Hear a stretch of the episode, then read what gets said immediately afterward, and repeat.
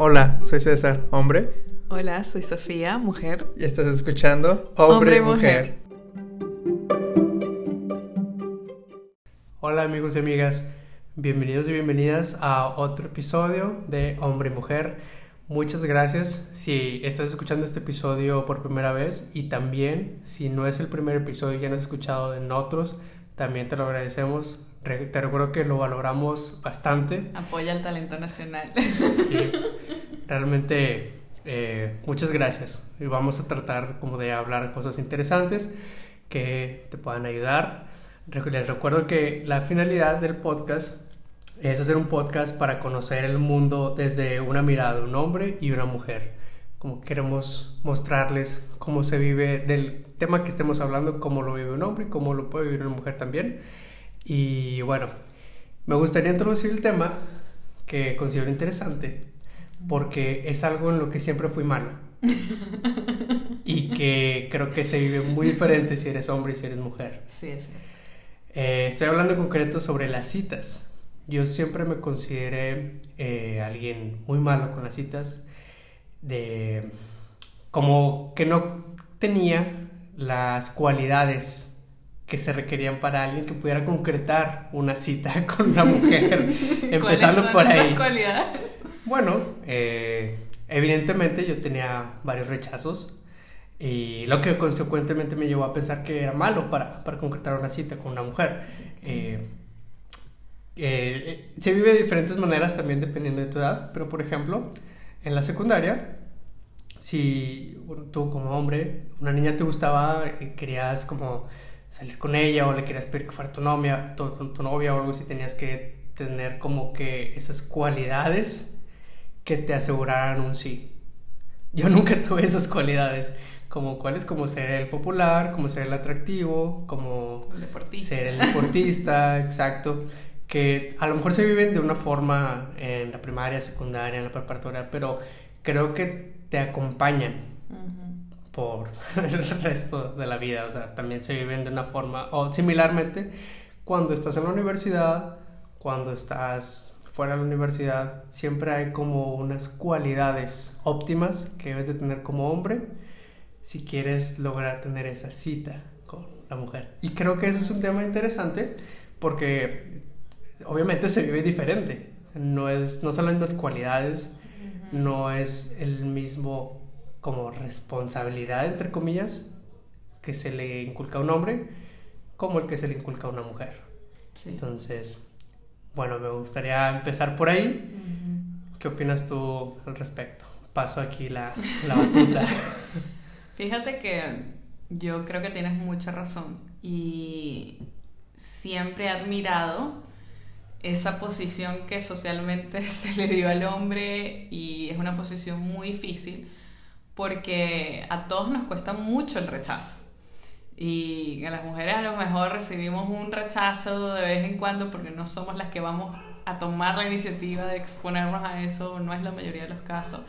En cambio los hombres desde que deciden que alguien les gusta y que quieren dar ese paso, empiezan a enfrentarse con el rechazo hasta que hacen como un callo, o sea, yo admiro esa capacidad de los hombres que creo que les da cierta seguridad de, bueno, tengo que hacerlo y bueno, si me rechazas una posibilidad y está bien, pero ¿quién más lo va a hacer?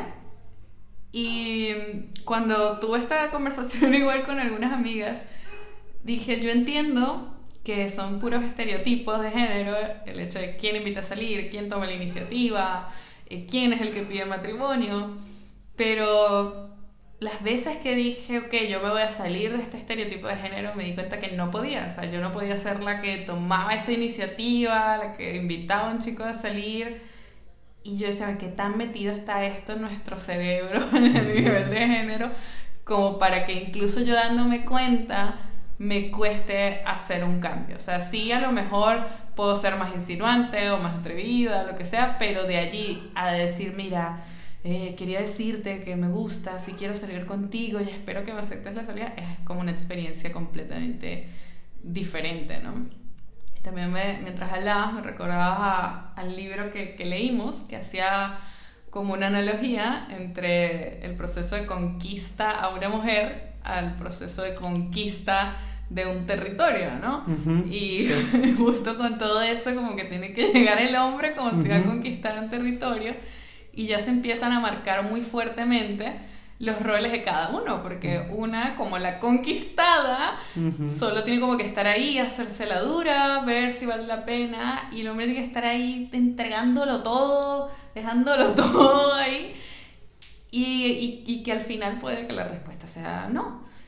¿Cuántas mujeres nos hemos puesto en, en, esa posición de no, yo voy a ir con todo a conquistar a este hombre y con todo es detalles y flores y salidas, invitaciones y no sé, todo lo que un hombre suele hacer porque se le ha dicho que eso es lo que ayuda a conquistar a una mujer. ¿Cuántas mujeres hemos salido a nuestra zona de confort para hacer eso tal cual como se lo exigimos a un hombre para que nos merezca? Sí. Bueno, me gustaría complementar ahí lo que lo primero que tocaste. Eh, hablaste sobre el rechazo. Y yo creo que una de las consecuencias negativas de todo este ritual es eso, como el cerrarse. Ya, personalmente yo, yo terminé rindiéndome. O sea, yo dije, si ante la sociedad o ante lo que mi entorno considera como un buen partido, como un buen chico, eh, si yo no reúno esas cualidades y si me van a seguir rechazando, ¿por qué seguir intentándolo? ¿No? O sea, creo que no tiene sentido. Yo soy una de las personas que dice, si tú me dices que no, pues es no y ya, y se acabó. Pero si hay como una escuela o como una tradición de seguir intentando, como seguir aferrando. Por ejemplo, eh, yo recuerdo mucho que una de las lecciones que mi papá me daba era sobre esa perseverancia que ahora yo lo llamo más como terquedad. No es tanto una persona. Ahora que conocemos el personaje, sabemos que es terco. No, no, ahora que, que, lo veo de. Ahora que tengo pareja, tal vez. digo, la terquedad no era necesaria. Em, pero sí, está ahí. Bueno, quiero aclarar que estoy hablando desde mi contexto. O sea, yo crecí en Monterrey, en el norte de México, una sociedad conservadora todavía hasta la fecha. Machista. Eh, machista, sí. ¿Sí? y una de las lecciones era esa, como que la perseverancia. Y, y, yo recuerdo que cuando mis papás contaban la historia de cómo se conocieron, cómo mi papá conquistó a mi mamá, había esa perseverancia. Mi mamá lo rechazó como en varias ocasiones, le sacaba la vuelta y, y mi papá al final conquistó, no ganó. No sé si. Se quedó con el terreno. se quedó con el territorio. Y, y personalmente yo estoy en desacuerdo. Digo, eh, también quiero aclarar que es una opinión propia, que respeto si alguien está en desacuerdo conmigo, si alguien dice, no, es que eso es bonito, eso es lo tradicional, esos son los buenos valores, ok, está bien, eh, te lo respeto, pero no estoy de acuerdo, o sea, yo creo que no es la manera correcta de mi forma de ver, al menos también quizás porque no me funcionaba, o sea. Creo que más que valores tiene que ver con algo cultural. Y también creo que hay una dualidad allí muy fuerte, porque yo le pregunté a mis amigas si preferían que les insistieran o si más bien veían esa insistencia como un fastidio y la mayoría me, dijo que era un fastidio, o sea que si les gusta obviamente le van a decir que sí y si no les gusta le van a decir que no, pero al mismo tiempo sé que hay, porque muchas de ellas igual las conozco y sé cómo son, eh, esta idea de que se lo tengo que poner difícil que también cae en este tema de cuánto la cultura nos ha influenciado como género. Sí, pero es, algo que también nos dicen y nos enseñan, no sea fácil, hazte la dura, si él te quiere va a insistir y, y todas esas cosas están metidas en la cabeza. Entonces una va y aunque te guste, te haces la dura para ver si él verdaderamente te quiere. Y una cosa que a mí me sorprendió mucho es que yo en algún punto dije, esto es paja, o sea, no tiene por qué ser así. Si, si él le gusta, pues, y le dices que sí a la primera, pues va a tener el mismo interés. Y vi una charla TED de una neuropsicóloga que estudió ese tema y dice que el hombre solamente sostiene el interés real cuando tiene una persistencia, o sea, cuando el estímulo no es retribuido, cuando no tiene como esa recompensa, entre comillas, eh, inmediata. Entonces ella decía que esto, aunque fuera un mito cultural, era verdad. Y yo me quedé como, wow. Entonces, de, si es cierto que una como mujer no puede mostrar el interés tan rápido o entregarse sexualmente tan rápido porque por el hombre va a ser, ok, ya lo tengo, pierdo el interés porque el hombre funciona como más en base a objetivos. Entonces si tú retardas como el objetivo, ya ahí es que empieza a sentir el amor. Y ahí es que empieza a ver a la persona como lo que es y no como un objetivo a conquistar, lo logré, listo. Cuando eso se dilata es como que ellos empiezan a verdaderamente ver más allá de simplemente ese instinto que al parecer viene a nivel neurológico de lo quiero y qué puedo hacer para obtenerlo. ¿Estará relacionado con esto de que no valoramos lo que no nos cuesta? O sea, por ejemplo, regalar algo lo percibimos con menor valor a que si te lo vendemos, ¿no? O, sea, o si haces un, un libro eh, y lo vendes o le, añades un costo, como que también se asocia con el valor y, de pronto vale más a que si lo regalaras. Em, pero bueno, eso, ¿cómo se relaciona con, con el otro punto que acabas de mencionar? Con el objetivo. O sea, no estará, no estaremos condicionando el objetivo por, por o asociándole como un valor o, como que sea lo que más vale, o sea, el objetivo, no sé, en este caso de que el hombre se acueste. Algo es más difícil vale más y mientras algo es más fácil vale menos. Puede ser. Y, y sí, y, quizás no es algo solo de, de hombres, quizás es en ambos géneros. Bueno, pero hasta ahora podemos ya estábamos entrando en terreno muy profundo. Vamos a salirnos un poquito de la... Sí. Yo creo que hasta ahora podemos acordar con que sí hay tradiciones, sí hay una especie de ritual, costumbres, enseñanzas de la sociedad, ¿no? De cómo... ¿Qué pasaría si tú como hombre, una mujer viene y te invita a salir y tú le dices no y tú y ella te trae flores y luego te escribe al día siguiente y tú le dices, no, de verdad, te quiero mucho como amiga, pero no, y ella se aparece en tu casa con unos chocolates y, ay, es que quería visitarte. ¿Cómo te sentirías tú si estuvieras del otro lado del espectro social? Pero, primeramente mi ego hasta mi, mi autoestima al 100. Ok. Em, pero yo creo que Híjoles, me, me acabas de recordar, me acabo de acordar de algo muy feo que hice en la secundaria. Había una niña a la que yo le gustaba, pero a mí no me gustaba. Y siempre la evitaba, siempre le sacaba la vuelta. Y un amigo me decía, es que eres bien mamón. O sea, por, porque eres así con ella, ella tan tierna. Y yo, es que no, no, no me gusta. Y, y sí, verdaderamente la evitaba. Y, quizás no era la, la forma de, de lidiar con eso. Pues yo creo que, bueno, ahora ya más grande, sí hubiera preferido hablar, decirle, mira, me caes muy bien, creo que eres estupenda, pero no te veo como para una novia o no te veo para una relación así amorosa. Em, yo creo que reaccionaría de esa forma ahora. O sea, si se presenta una chica así, que constantemente me regale cosas y quiera ser algo mío, le diría, mira, eh, para empezar, no te conozco quién eres. Y, si la conociera, trataría de, hablar con ella. Ya. Yo creo que a todos nos gusta que nos den atenciones y detalles y regalos, ¿no? Pero hay una delgada línea porque yo siento que en mi experiencia como mujer, muchos hombres sienten que no hay una posibilidad que tú les digas que no. A lo mejor porque al contrario de ti les ha ido muy bien con las citas en su vida o era el popular de la clase o lo que sea, entonces llegan como que a ver, ya te invité a una cita, ya te traje unos chocolates, o sea, como vamos dándole, ¿no? Porque evidentemente estás loquita por mí. Y les cuesta mucho recibir el no, o sea, creo que están ambos bandos, ¿no?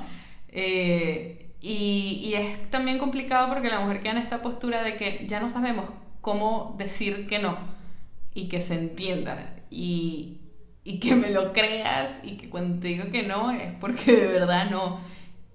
Yo entiendo que igual yo de chiquita era más indirecta Ahora últimamente cada vez he sido más directo en decir, mira, no, por esto, por esto y por esto, pero aún así me ha tocado casos que hablándolo con toda la paz, la calma, la tranquilidad y la claridad, insisten.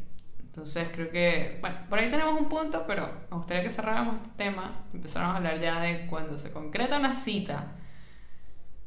¿Tú crees que está mal visto o cómo te afecta a ti como hombre que en esa cita haya sexo, en esa primera cita? Bueno, yo me sentiría como triunfador. Triunfaste. O sea... eh, ¿Seguirías viendo a la chica como un prospecto de algo más? Depende. Eh, yo personalmente sí. Ok. Porque, bueno, antes de conocerte, antes de ya tener una relación contigo, yo estaba como que en esta búsqueda de tener frizz, o sea, de tener gente con la, amigas con las que me llevaba muy bien y que ocasionalmente hubiera algo sexual.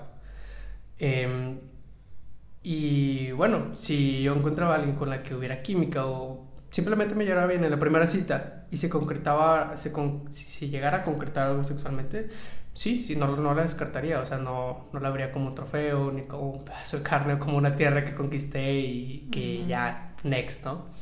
Pero también sé que entre los hombres o entre la comunidad de hombres, eh, conozco muchos amigos donde eso sí se, se ve como una victoria, como un triunfo, como, mira, la, le mensajé hoy en la mañana en Tinder y ya en la noche me la di.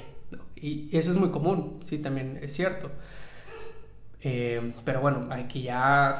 Es que justo el hecho de verlo como un triunfo, creo que los hombres lo sienten como, pues eso, ya logré lo que tenía que lograr, ya, ya tengo mi trofeo, o sea, ¿qué más voy a hacer aquí? O, o ya para esto fue que nos conocimos. Yo le pregunté a mis amigas, eh, ¿para qué iban ellas a citas? O sea, ¿cuál era su objetivo? Y la mayoría me dijo que si era en búsqueda de algo más, de una relación, del amor, de una conexión emocional. Y dije, wow, no sé si los hombres estén en esa misma sintonía. ¿eh? no, muchas veces no. Y menos en Tinder. Es, yo quisiera, bueno, ya que hablamos de Tinder, ya. Capítulo de- Tinder. Tengo un, un amigo que eh, tiene una opinión que considero que es válida. ¿Cuál será? Dice, si está en Tinder es porque quiere sexo, obviamente. Mm. Y yo creo que es válida por lo que es Tinder, mi amor. O sea, Sí. Tinder, ¿por qué surgió? Surgió entre universitarios que querían tirar, que querían coger. Entonces, la, la misma mecánica de Tinder es solamente buscar una- un físico, una apariencia sexual. O sea, es promover el sexo. Es, hago match con alguien que, que considero físicamente atractiva para tirar, para coger. Entonces, él decía, ¿para qué están en Tinder? Si no quieren coger, o sea, si buscan algo más, una relación, ahí está Facebook, váyanse a una iglesia, váyanse a, hagan amigos o busquen por otro lado, pero Tinder se hizo para coger.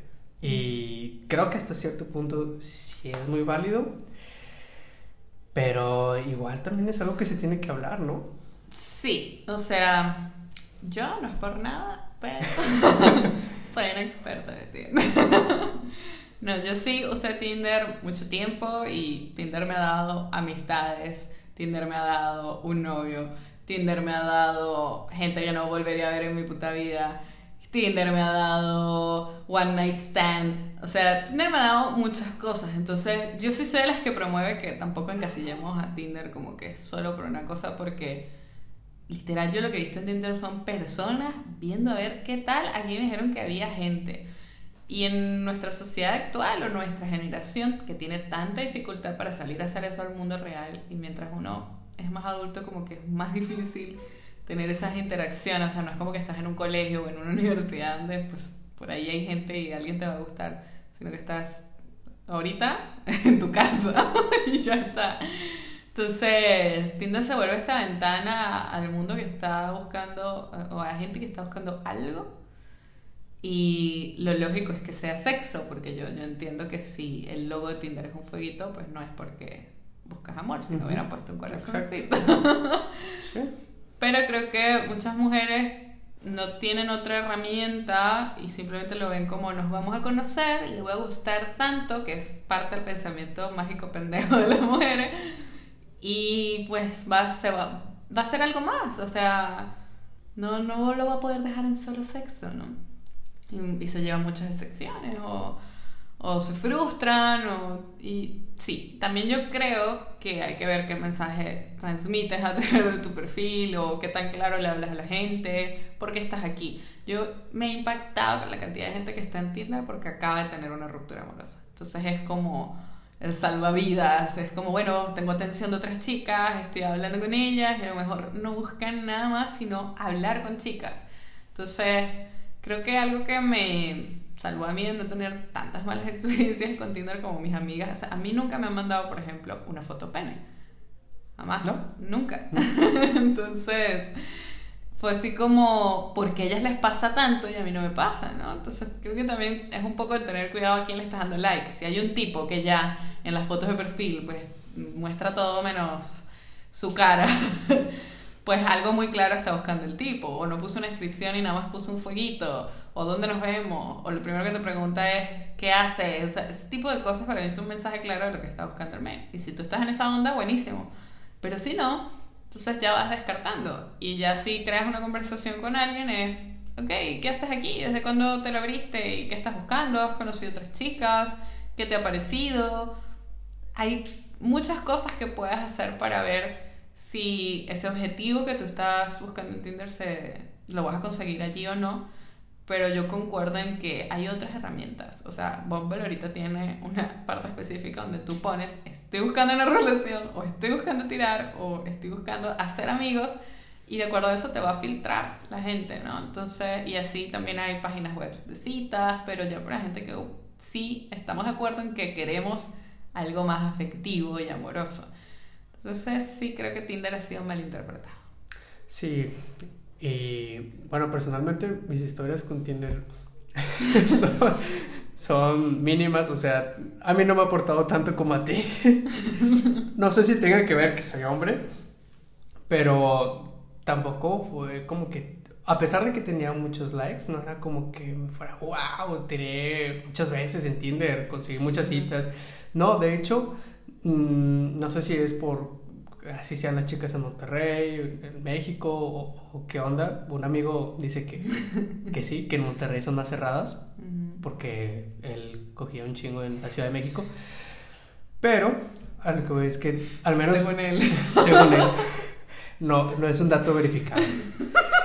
Pero, en Monterrey, a, a mí no me iba muy, muy bien. O sea, a lo mucho tenía. Creo que en toda mi historia de Tinder tuve una cita y aún así en esa cita, que, donde yo sabía que había especificado que no buscaba nada serio, que buscaba solamente tirar de vez en cuando, que... sí, sí, ser un fuck friend.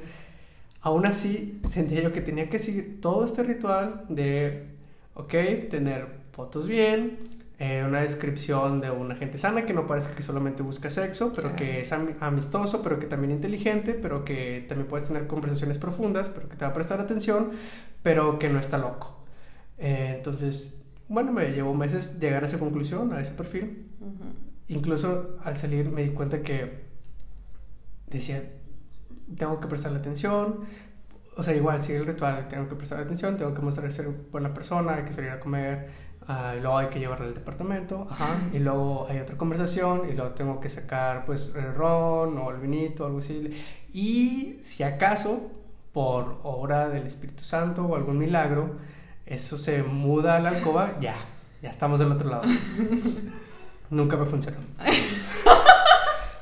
Pero si era una fórmula perfecta, ¿qué pasó? La, la única vez que estuve muy cerca no sé si fue cierto o mentira, pero que les, una amiga le su prima había tenido una crisis, no sé qué, y tenía que retearse. Sí.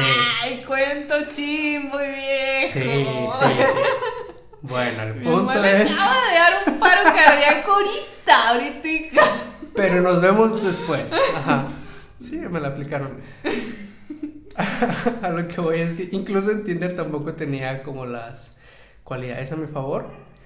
Y, y no sé, por contradictorio que pareciera, en mi caso me funcionó lo opuesto, no seguir la norma. O sea, en mi caso me llegó una relación en el menos momento, en, en el momento en que menos buscaba la relación. Sí, me dejó claro que no quería nada con Bueno, creo que deberíamos ir dando algunas conclusiones. Vale, vamos a las conclusiones. Este ¿Cómo sería una cita que creo que una mujer valoraría? Como que no se vaya directo al grano, grano, al menos que ya eso se haya conversado antes. O sea, creo que eso que acabas de mencionar como un ritual, para mí es como un hombre decente. Lo haría si piensa llevarme la cama. Por lo menos el vino. Eh, creo que esa claridad la comunicación de qué estamos esperando y por qué estamos aquí. Eh, también ha funcionado mucho ir expectativa cero a las citas, ¿sabes? Como uno te empiezas a imaginar que va a ser así, osado. Eh, que busquen hacer algo que sea llamativo para ambas personas. O sea, a mí me llama mucho más la atención una cita así de que vamos a caminar a la montaña. Cool. Porque de última, si no me gustaste, al menos subí la montaña, ¿no?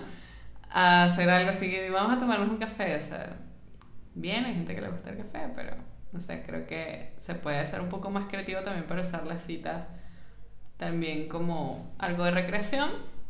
Que si no funciona, bueno, igual la pasamos bien y ya está. Y creo que en el post, o sea, que pasa después la cita, sí también es importante si la otra persona como que te dice, ¿para qué pasó? Vamos a volver a salir y tal, como ser claro en qué sentiste tú en esa primera cita. No te desaparezcas. Ajá. No, ah, no, claro, si te gusta no te desaparezcas, pero si algo sentiste tú que ya no hace match con lo que venían hablando o lo que sea, pues no te gustes, o sea, no te desaparezcas y díselo, o sea, como, no, yo no sé, no fue lo que pensaba. Siempre hay maneras de decir las cosas, ¿no? O creo que esto no va a funcionar, o no buscan otra cosa, lo que tú quieras, pero que no dejes a esa persona ahí como tendida en, de un hilo que, que nunca va a concretarse en, en, algo más. Y creo que no ver la cita como eso, como me voy a ganar un trofeo, porque simplemente estarías compartiendo tu sexualidad con alguien que quiere compartirla contigo también de forma consensual. Entonces, sí, no, creo que ya es, es este término de la conquista y que lo logré y tal, o sea, ya, o sea, si tienes unas necesidades o deseos sexuales y hay alguien más que las tiene y acuerdan para hacerlo, pues qué fino, no conquistaste nada, simplemente te comunicaste y alguien se comunicó contigo y te dijo que quería lo mismo que tú y cool. Sí, concuerdo. Em, añadiría para mis amigos hombres, eh, que traten de ser un poco más auténticos. O sea, bueno, a mí esto del ritual, de aparentar que, que, tal vez tengo dinero, que aparentar que sí, soy muy elocuente y todo eso, pues al final de cuentas no era yo mismo. Y me di cuenta que lo que me funcionó, al menos con la pareja que tengo, es ser yo mismo. Que es lo máximo. sí, aconsejaría primero eso. Mm, sean ustedes mismos estoy como no, totalmente seguro de lo siguiente. No busquen solo sexo. O sea, sí estoy a favor de que no te muestres desesperado, de que busques sexo. Exacto. Como si, la chama lo quiere, se va a notar también. Ajá, ajá. Pero bueno, yo recuerdo que en algún punto de mi vida sí estaba solamente buscando eso. Entonces, comprendo, comprendo esa situación, comprendo el, el por qué buscar solo sexo, comprendo la, la, carga social que conlleva eso, ¿no? De que si no estás tirando, si no estás levantando culitos, como le dicen, comillas, eh, algo está mal y lo entiendo, entiendo la presión que eso genera, pero también entiendo lo libertador que es cuando pues ya no buscas solamente eso. Y para mis amigas mujeres, pues no le tengan miedo a ser directas. O sea, pueden hablar las cosas, realmente decir, mira, eres una persona, va a sonar cliché, pero si eres buena onda, me agradas. Eh, no, por el momento no, no, quisiera tener relaciones contigo, no quisiera tener algo íntimo contigo o una relación más profunda, más allá de la amistad. Yo creo que, que, lo, que los hombres no somos tontos, o sea, sí lo podemos identificar, ese hablan. Y creo que lo peor que pueden hacer es mandar señales confusas. También sé que hay amigos hombres que confunden cosas como, ah, se rió de lo que dije, ya, ya, ya la conquisté, de aquí soy. Pero, como tú dices, pueden hablar, pueden decirle, ¿sabes qué? Solo hasta aquí y sin sonar groseras. Creo que sí. se puede lograr. Sí, yo creo que no, no eres mamona por poner tus límites y decir que te gusta y que no y ahorita con lo que dijiste, igual otro consejo para nuestras amigas las mujeres, es el tema de las máscaras, ¿no? O sea, también siento que las mujeres se sobreproducen y crean casi Mm, una sí. personalidad paralela a la suya en la que me río, soy simpática, soy súper interesante, jajaja, no me importa nada. Y luego incluso cuando ya esa relación avanza, que los hombres se quedan de qué pex es otra persona, ¿me entiendes? Entonces, Sí. Sé tú misma, si dices groserías, si te gusta subir los pies en la mesa, si te gusta comer mucho, si no te gusta arreglarte, maquillarte, es, o maquillar, es mejor que lo vea desde el primer momento, para lo que sea que quieras estar allí, pero no es necesario que seas alguien más para lograrlo. Mm, sí, no, estoy de acuerdo en que no es necesario que sea alguien más para lograrlo. Pero si es la primera cita y no lo conoces y subes los pies a la mesa, creo que puedes dar la imagen de otra Yo persona Lo que hago no muchísimo. Conmigo no lo hiciste. Nunca tuvimos una cita. Pero no, yo sí la he hecho muchas veces y no es parte de mi ser hippie, ni siquiera siento que no subir, perdón, no es los pies a las mesas. Mm, Yo lo que hago ok. es que en la silla yo cruzo las piernas. Eso Ah, es lo que bueno, hago, exacto. Diferente. Y nunca me han visto feo. Ven feo, pues no me importa. Pero sí, este. Era eso lo que quería. Mostrarte auténtico, ¿no? Sí. Sí, no, y esto es un tema que nos puede dar como para muchos sí. episodios más. No estamos tocando varias cosas que platiqué con mis amigos, pero quizás lo abordemos en otro episodio. Sí, así es. Bueno amigos, recuerden que este podcast no se trata de mirar al género opuesto para juzgarlo, sino de mirar para comprender. Bye, bye. En este podcast tienes la posibilidad de respondernos con una nota de voz. Puedes dejarnos tus dudas, recomendarnos otros temas o decirnos cómo te identificaste con lo que hablamos hoy. También puedes ayudarnos compartiendo este episodio con un amigo, con tu pareja o con alguien que creas que lo pueda necesitar. Compartiéndolo nos ayuda muchísimo para saber si lo que estamos haciendo es de valor para ti. Además te recuerdo que cada viernes estaremos publicando nuevos episodios.